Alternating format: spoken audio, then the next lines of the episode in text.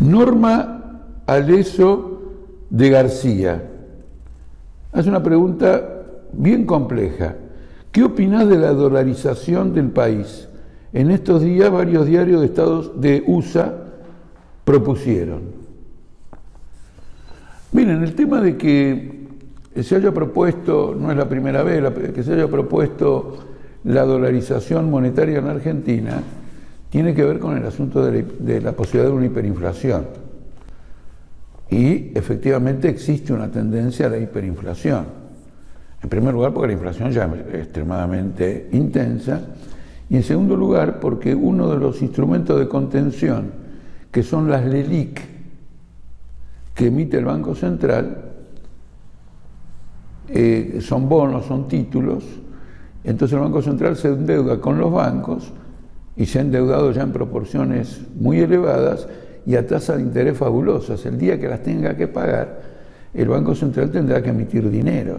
Entonces, a la inflación existente, esa emisión de dinero de parte del Banco Central eh, añadiría una presión violenta a la hiperinflación.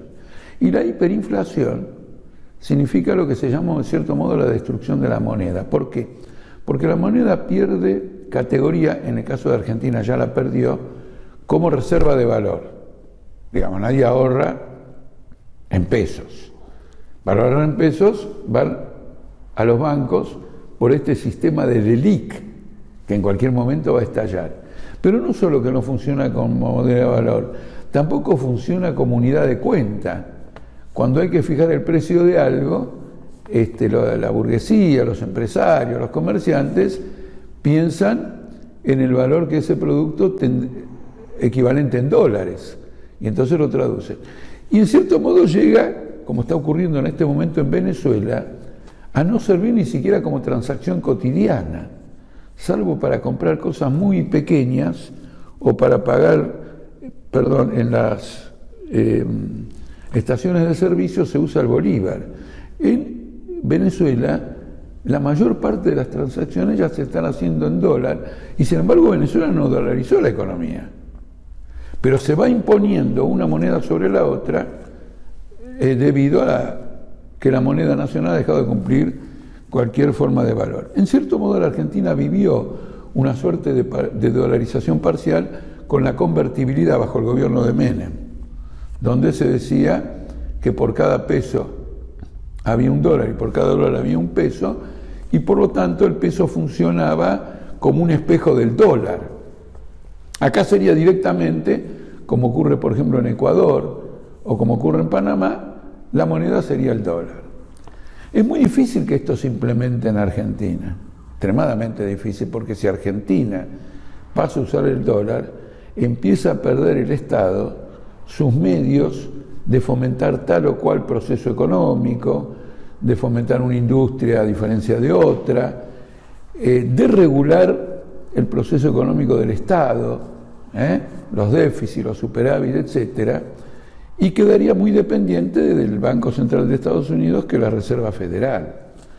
Eh, la burguesía argentina no permitiría eso y sería un juego extremadamente peligroso. Lo que lo hace más peligroso todavía es que el dólar en este momento se encuentra en una situación muy compleja porque se ha desatado una guerra de monedas entre el euro, el yuan chino, el dólar, la libra, el equilibrio monetario que había en, el periodo más floreciente de la globalización se ha perdido completamente. Entonces, si vos estás dolarizado, entras en la órbita de Estados Unidos y en la guerra de monedas de Estados Unidos con sus rivales comerciales, en el caso de Argentina, como vagón, ¿eh? como furgón de cola, eh, sin pincharla ni tocarla. Ahora, ¿cómo se reconstruye una moneda? La única forma de reconstruir una moneda que está perdiendo completamente su valor, en términos realmente consecuentes, es decir, que no sea simplemente una maniobra para después este, recaer en ese mismo proceso, es que el Estado tome el control de sus industrias más importantes y fundamentalmente, por ejemplo, del comercio exterior. porque entonces el Estado se haría cargo de reconstruir un patrón monetario, pero para eso necesita los recursos del ahorro nacional bajo su propia dirección. Es decir, que Argentina no va a salir de la tendencia a la hiperinflación. Probablemente de aquí en más, eh, el gobierno de Alberto Fernández o cualquier gobierno que venga de carácter capitalista, lo que haga es una intervención en el Banco Central y reemplazar la deuda que el Banco Central tiene con los bancos privados y los bancos privados con los depositantes por un nuevo bono, por un título público.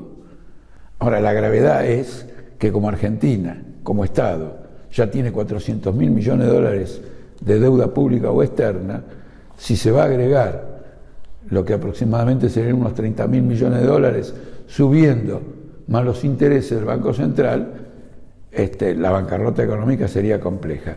Entiendo que mi explicación eh, puede no haber clarificado totalmente en este tiempo eh, la pregunta sobre la dolarización, pero véanlo más de una vez, no lo vean una sola vez, y si lo escuchan dos veces, quizás eh, esta exposición haya ayudado a aclararlo.